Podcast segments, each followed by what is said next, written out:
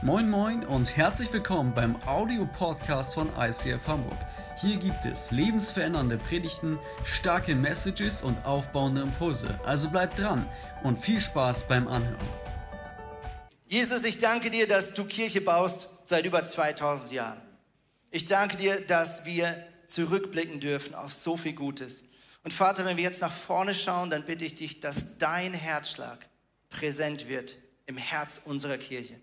Gott, wir wollen synchron laufen mit dem, was dich bewegt. Wir wollen auf dem gleichen Gleis unterwegs sein, auf dem du mit uns als Kirche fahren möchtest. Das bitte ich für die Kirche und das bitte ich erst recht für jede Person, die jetzt mit dabei ist. Das beten wir in deinem Namen. Amen. Amen. Ihr dürft euch wieder setzen. Yes. Ich möchte euch mit hineinnehmen in den Herzschlag, den wir den Eindruck haben, dass er Gott für dieses Jahr wichtig ist. Wir waren im Herbst als Staff-Team miteinander unterwegs, haben uns einen Tag zurückgezogen, um miteinander das 2023 zu planen. Und das Erste, was wir gemacht haben, ist, wir haben Worship-Musik laufen lassen und wir haben uns Zeit genommen für hörendes Gebet. Und wir haben verschiedene Eindrücke gesammelt und haben gesagt, Gott, sag uns und versuch uns, so gut wie es geht, so viel wie du uns anvertrauen kannst, zu sagen, was ist dir für 2023 wichtig. Und dann hat eine Person zum Beispiel den brennenden Dornbusch gesehen, der in Mose seiner Berufung so wichtig ist, wo Mose einen Dornbusch sieht, der brennt, aber nicht verbrennt. Jemand anders hat den Satz gehört, Fire falls on sacrifice, also Feuer fällt auf Opfer. Jemand anders hat den Satz empfangen, brennen, ohne auszubrennen. Und wir hatten ziemlich schnell, als wir das dann alles auf der Flipchart zusammengetragen haben, gemerkt, okay, hier scheint irgendwo ein Herzschlag Gottes sich abzuzeichnen. Was wir nicht wussten, waren, dass nur wenige Wochen später zwei unserer Schlüsselleiter mit Burnout-Symptomen ausfallen für eine gewisse Zeit. Also es ist manchmal interessant, wie Gott etwas vorbereitet und man es noch nicht versteht und im nächsten Moment passiert das und man merkt, oh krass, ah, das hat er gemeint, ganz praktisch. Und wir beten für diese zwei Leute, dass sie nachhaltig gesund werden und auf die Beine kommen. Und wir möchten wirklich sagen, dass uns das wichtig ist. Wir sind eine Kirche, die ist jung, die ist leidenschaftlich, die lässt sich auch von Gott gebrauchen. Wir haben manchmal Dinge getan, die wir tun wollten. Wir haben manchmal Dinge getan, die wir tun mussten. Ich weiß noch, als wir auf zwei Gottesdienste geschaltet haben, hier im Emporium, als wir in Corona-Zeiten nicht mehr mehr Leute empfangen konnten aufgrund der gesetzlichen Einschränkungen. Und wir sind uns bewusst, dass es etwas das einerseits voller Leidenschaft ist. Und das ist großartig. Ich glaube, es ist ein Privileg, sich austoben zu dürfen.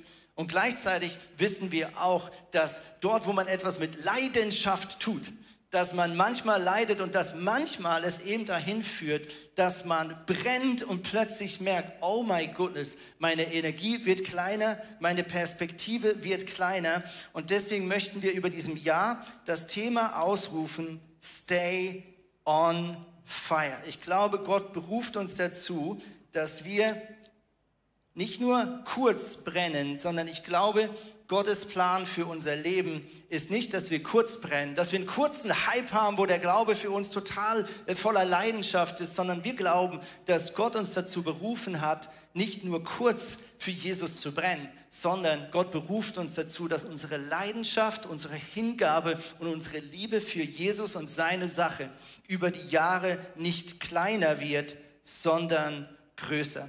Viele von euch kennen vielleicht, es gibt eine Bibelstelle in der Offenbarung, die wird oft vielleicht in Kirchen gelesen und löst beim einen oder anderen Druck aus. Ich glaube nicht, dass Gott hier Druck auslösen müssen. Hier wird äh, von einer Kirche in Laodicea gesprochen und diese Kirche ähm, hat ein Symptom, was ich glaube stellvertretend wir alle kennen.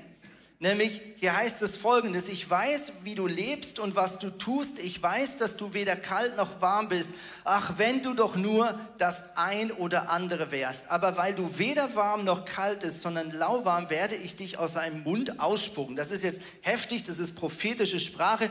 Ähm, aber ich glaube, was Gott hier sagen möchte, ist dieser Zustand des nicht wirklich nach vorne gehen wollen, aber auch nicht wirklich von Jesus sich wegbewegen wollen. Dieser Zustand, den kennen wir alle. Das ist so der Zustand des Lauseins, ja, eine, eine, eine angehenden Gleichgültigkeit. Und so wie wir das kennen aus unserer Ehe, für die, die verheiratet sind, oder einer guten Freundschaft, dass auch wenn man einmal total ineinander verliebt ist, wenn man diese Beziehung nicht pflegt und aufrechterhalten kann, plötzlich eine gewisse Lauheit in das Beziehungsgeflecht kommen kann, so ist es eben auch in unserer Beziehung mit Gott. Und ich glaube, dieser Vers hier soll gar nicht Druck auslösen. Ich möchte euch nämlich die letzten Zeilen vorlesen. Da heißt es zum Schluss, merkst du nicht, dass ich vor der Tür stehe und anklopfe? Wenn meine Stimme hört und mir wieder öffnet, zu dem werde ich hineingehen und wir werden miteinander essen, ich mit ihm und er mit mir. Du siehst hier, Gott geht es um Beziehung.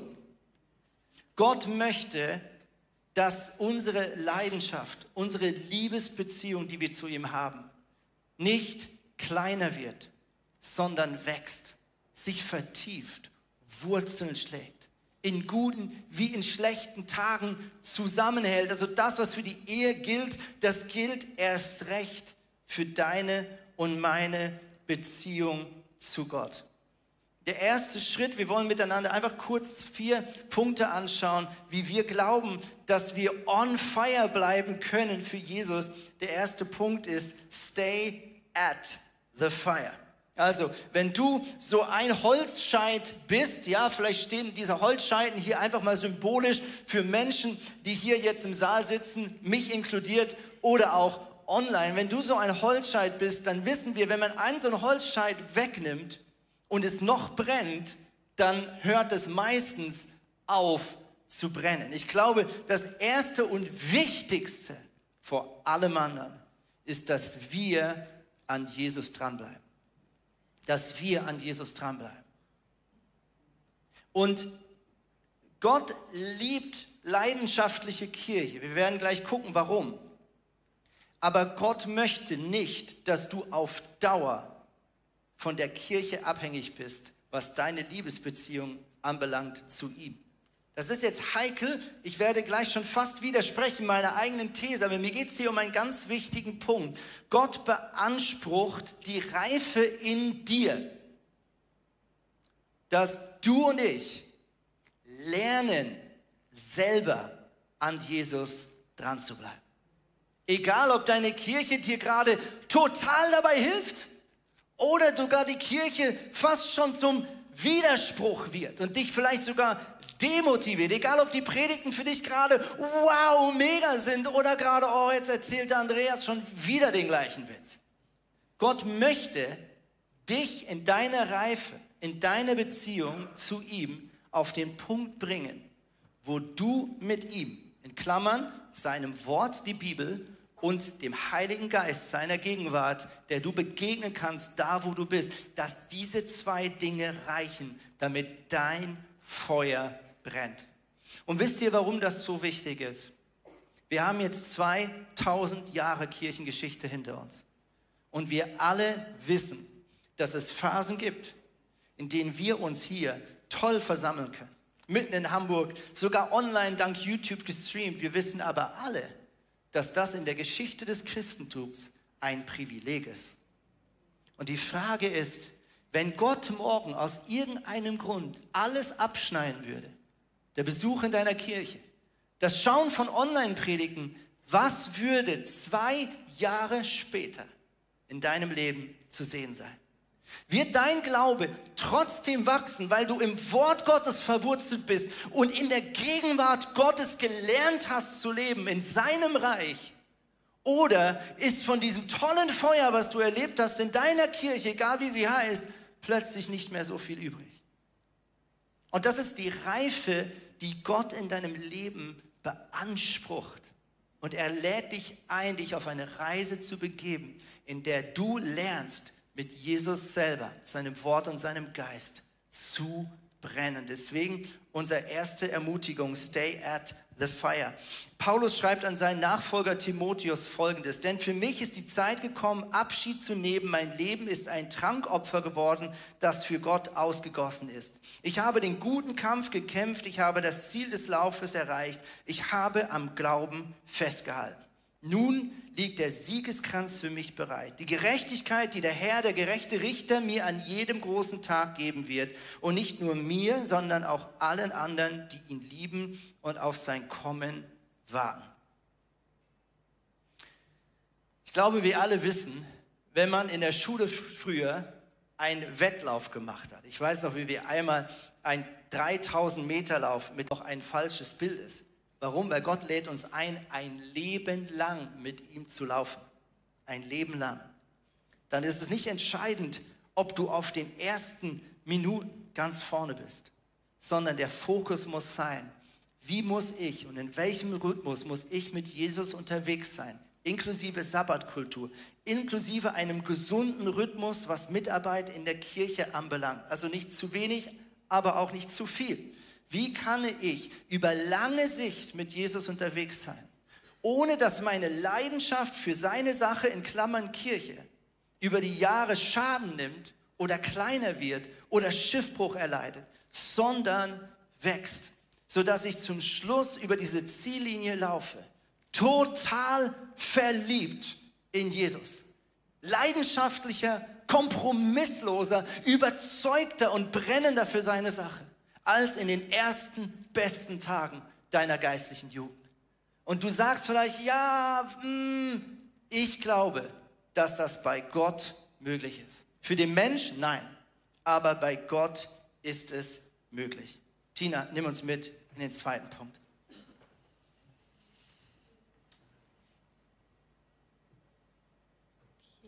Ah. Ja, der zweite Punkt ist Multiplikation. Das heißt, es ist super wertvoll, wenn wir uns immer und immer wieder in Menschen investieren. Das heißt, dass wir nicht nur gucken, was ist für mich persönlich das Beste, sondern wie kann ich auch andere freisetzen. Wir hatten das Thema jetzt in unserem Staff-Team. Das ist das Team von allen, die im ICF angestellt sind. Wir treffen uns immer am Dienstag und tauschen da aus, beten füreinander morgens. Und ähm, Andi und Chris haben uns da mitgenommen auf eine Multiplikationsreise. Also wir haben da nicht Rechnen geübt, sondern wir haben gelernt, wie kann ich mich als Leiter oder Leiterin multiplizieren. Und wir hatten da auch so Momente, wo wir einfach für Leute gebetet haben, die uns eingefallen sind, wo wir auf Gottes Stimme gehört haben, in wen können wir uns in der nächsten Zeit investieren, wo können wir uns multiplizieren.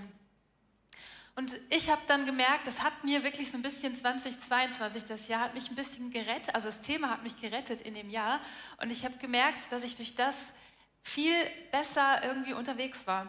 Ich habe mich mit Leuten getroffen, ich habe mit ihnen geredet, ich habe gemerkt, wo sind ihre Stärken, wie kann ich sie positionieren.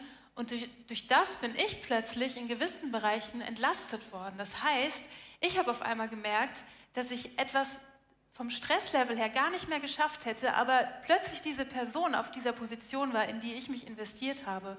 Und ich habe gemerkt, dass das plötzlich ständig der Fall war.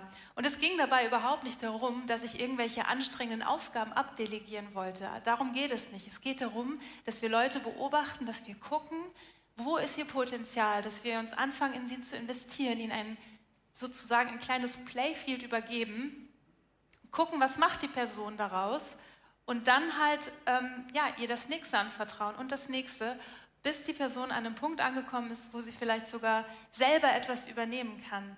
Als Beispiel zum Beispiel die ähm, Small, Small Group. Stell dir vor, du leitest eine Small Group. Eine Small Group ist eine Gruppe, wo sich Leute in der Kirche treffen, Kleingruppen, wo man zusammen in der Bibel liest, wo man austauscht, wo man zusammen betet, wo man mit seinen Sorgen und Fragen des Lebens einfach füreinander einsteht und zusammen einfach zusammenwächst und auch Freundschaften sich entwickeln. Und wenn ich jetzt so eine Small Group leite und entdecke plötzlich in meiner Small Group, da ist eine Person, die ähm, hat das gleiche Potenzial zu leiten.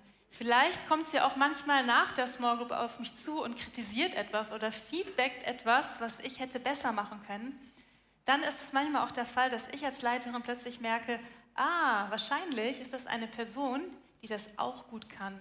Und dann kann ich auf die Person zugehen und sagen, hättest du Lust, nächste Woche mal in der nächsten Small Group den Input zu machen? wenn die Person Ja sagt und es beim nächsten Mal richtig gut macht, dann kann ich ihr noch ein Stück mehr anvertrauen und noch ein Stück mehr. Und was passiert dann? Multiplikation, weil die Person kann dann anfangen, selber wieder eine Small Group zu starten.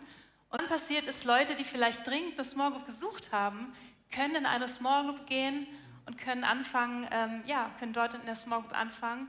Und durch das haben wir uns erfolgreich multipliziert. Ich habe vorhin gemerkt, Tina, dass ich meinen zweiten Punkt übersprungen habe. Sorry dafür.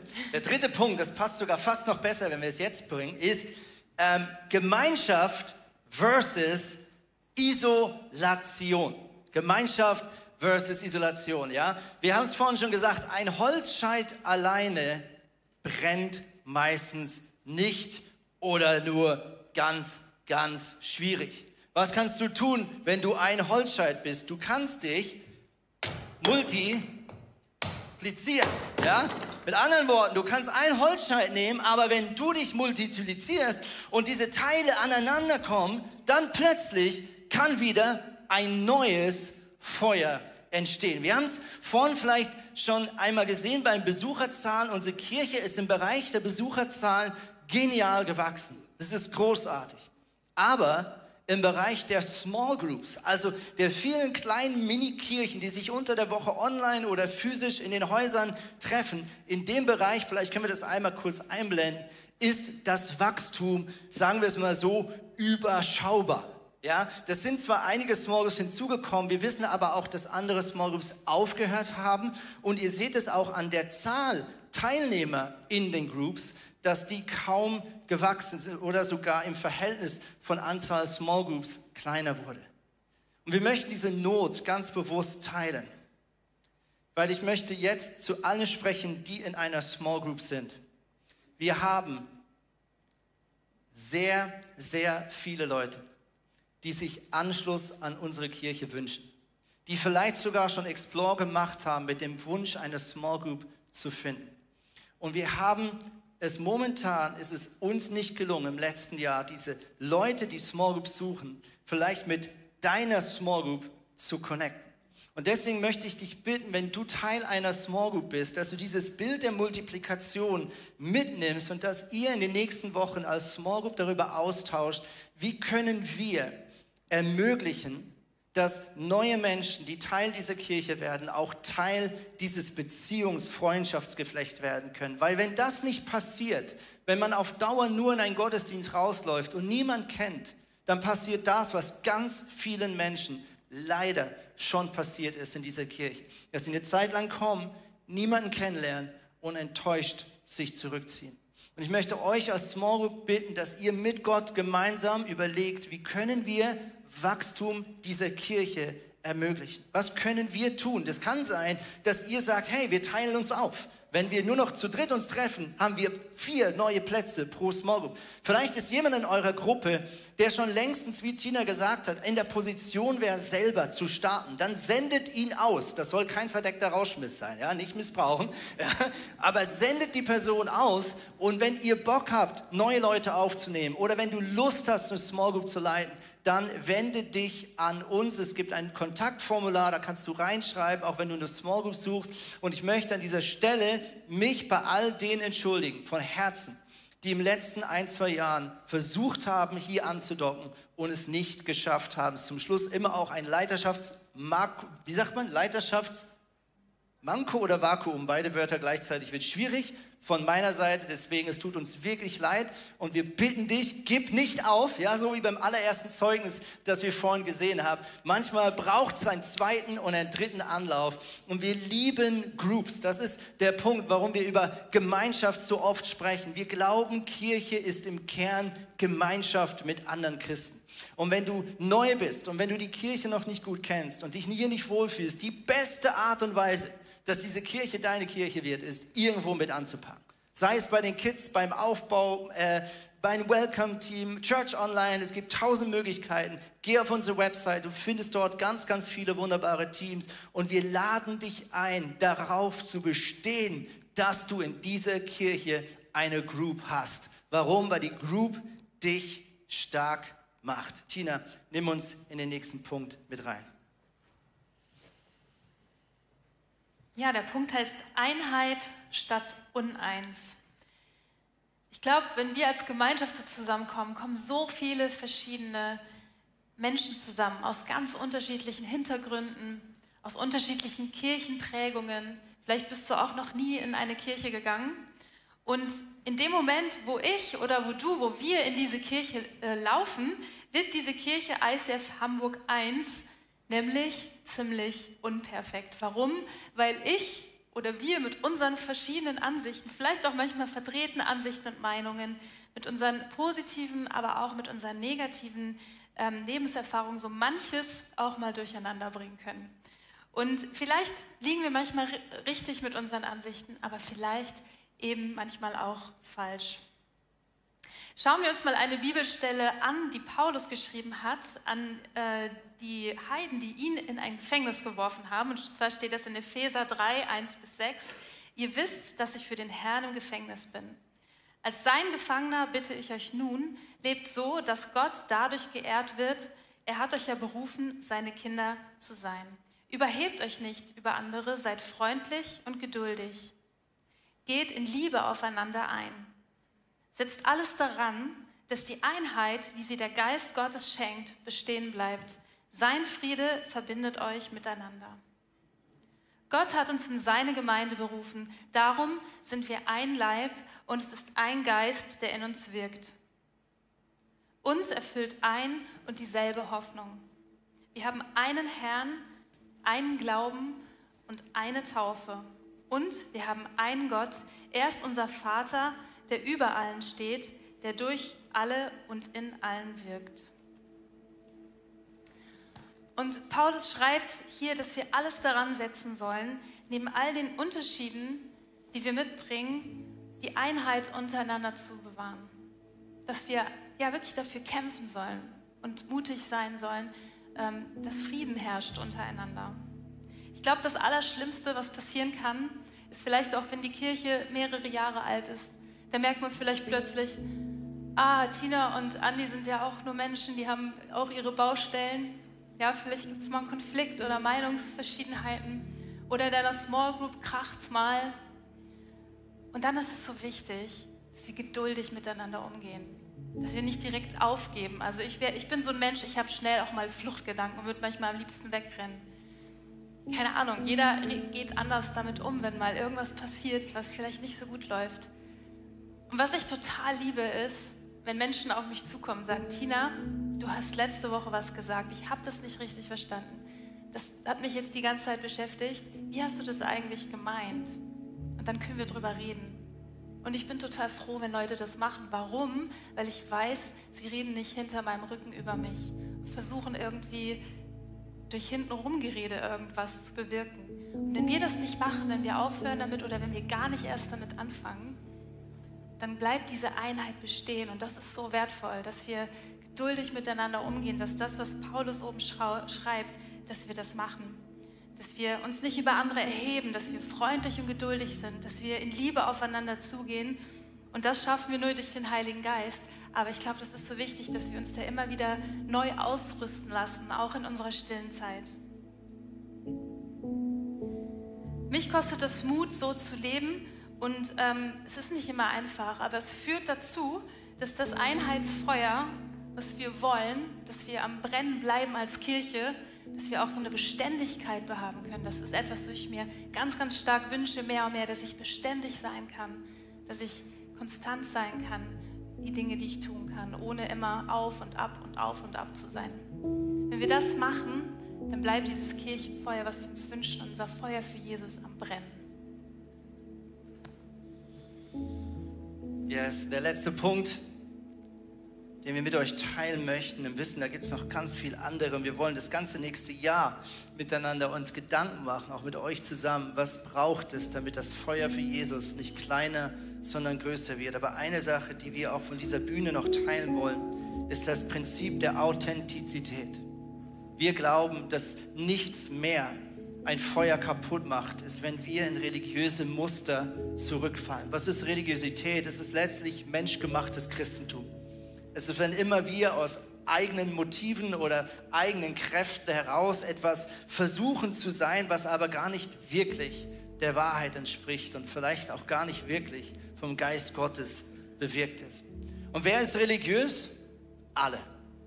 Jeder Mensch. Das ist meine tiefste Überzeugung. Ich bin der Erste davon. Ja, dass ich manchmal vielleicht was vorspiele, manchmal so tue in der Small Group, Als ob bei mir alles super wäre und die Bibel das tollste Buch ist, was ich je gelesen habe und ich jeden Morgen vier Stunden aufstehe und darin lese. Wir fallen so schnell darin rein. Und ich bin nicht naiv. Eine Kirche, die schnell wächst, die ansteckend ist, hat immer auch die Chance und das Potenzial, genau in solche Muster zurückzufallen. Wo wir anfangen, Äußerlichkeiten als Definition zu wählen, ob jemand Jesus besonders liebt oder nicht, wie er sich verhält in einer Worship-Zeit und so weiter und so fort. Ich möchte zum Schluss mit euch eine Geschichte teilen, die Jesus erzählt hat und die mich in den letzten Wochen immer und immer und immer wieder ermahnt. Jesus sagt Folgendes zu seinen Jüngern. Zwei Männer gingen hinauf in den Tempel, um zu beten. Der eine war ein Pharisäer, also ein geistlicher Anführer der damaligen Zeit. Der andere ein Zolleinnehmer, in Klammern, das war damals das absolute Klischee eines nicht gottesfürchtigen Menschen. Also hier werden zwei Pole dargestellt. Ja, perfekter Christ und absolut räudig. Okay? Selbstsicher, sagt Jesus weiter, stand der Pharisäer in diesem Tempel und betete, ich danke dir Gott, dass ich nicht so bin wie andere Leute. Ich bin kein Räuber, ich bin kein Betrüger, ich bin kein Ehebrecher.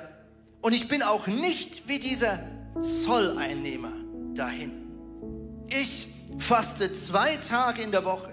Und ich gebe von all meinen Einkünften den zehnten Teil für dich, lieber Gott. Der Zolleinnehmer dagegen blieb verlegen am Eingang stehen und wagte es noch nicht einmal aufzusehen. Schuldbewusst betete er, Gott, sei mir gnädig und vergib mir, denn ich weiß, dass ich ein Sünder bin. Jetzt sagt Jesus folgendes, ihr könnt sicher sein, dieser Mann, dieser Zolleinnehmer ging von seiner Schuld befreit nach Hause, nicht aber der Pharisäer. Denn wer sich selbst ehrt, wird irgendwann gedemütigt werden. Und wer sich selbst erniedrigt und demütig bleibt, wird geehrt werden. Und diese Geschichte ermahnt mich. Und wir wünschen uns so sehr, dass in dieser Kirche eine Kultur herrscht, in der Zolleinnehmer hier hinten reinlaufen und nicht zögerlich in der Tür bleiben, weil sie nicht wissen, ob sie angenommen sind oder nicht. Und wir wünschen uns, dass wir im Herzen die Demut behalten, auch Jahr für Jahr, wo du mit Jesus unterwegs bist, wo wir diese Demut eines Zolleinnehmers behalten, der weiß, es vergeht kein Tag und keine Stunde, in der ich nicht Vergebung und Gnade Gottes brauche. Und egal wie viel Tolles schon passiert ist und egal welche Sünden ich vielleicht in meinem Leben irgendwann wirklich ablegen durfte, es ist immer nur die Gnade Gottes, die das möglich gemacht hat. Der einzige Applaus, der irgendwann in der Kirche irgendjemand je bekommen sollte, ist zum Schluss die Gnade Gottes. Und das ist unser Herzensanliegen wenn wir weitergehen als Kirche, dass wir authentisch bleiben, dass wir nichts vorspielen, dass wir nicht anfangen, in Äußerlichkeiten zu verfallen und daran einen guten und schlechten Christen festzumachen, sondern dass wir eine Kirche bleiben, die sagt, Gott schaut uns ins Herz. Und hier kannst du sein, wie du gerade bist. Und wenn es gut läuft, dann feiern wir mit dir. Und wenn es gerade schlecht läuft, dann weinen wir mit dir. Es gibt manchmal Leute, die sagen, ich möchte mit Kirche nichts mehr am Hut haben, weil sie merken, dass in der Kirche nicht alle perfekt sind. Stell dir vor, ich würde ins Fitnessstudio gehen, würde wieder nach Hause kommen und sagen, ich habe dort Leute gesehen, denen hat man angesehen, dass sie gar nicht wirklich fit sind. Ich habe Leute gesehen, die haben noch nicht mal hart trainiert, die haben die ganze Zeit geredet. Ich habe jemanden getroffen, der ist selber zwei Monate nicht mehr ins Fitness gekommen. Das sind totale Heuchler. Gehe ich nie mehr hin. kann es sein, dass Kirche genau für das da ist. Ein Ort, der dich immer einlädt, wieder nach Hause zu kommen. Deine Ärmel wieder hochzukrempeln, zu sagen, Jesus, ich möchte für dich brennen. Und ich schaue nicht nach hinten, im Wissen, du hast mir vergeben, sondern ich schaue nach vorne. Und deswegen wollen wir eine Kirche sein, die das Herz ganz weit offen hält für Menschen, die Jesus brauchen. Und wer braucht Jesus am meisten? Ich. Ich. Definitiv. Lass uns aufstehen miteinander. Wir wollen jetzt in eine Gebetszeit gehen. Während die Band uns hineinnimmt, möchte ich dich einladen, dass du einfach Jesus kurz fragst, was bedeutet Stay on Fire für mich ganz persönlich. Dann singen wir gemeinsam dieses Lied als ein Gebet.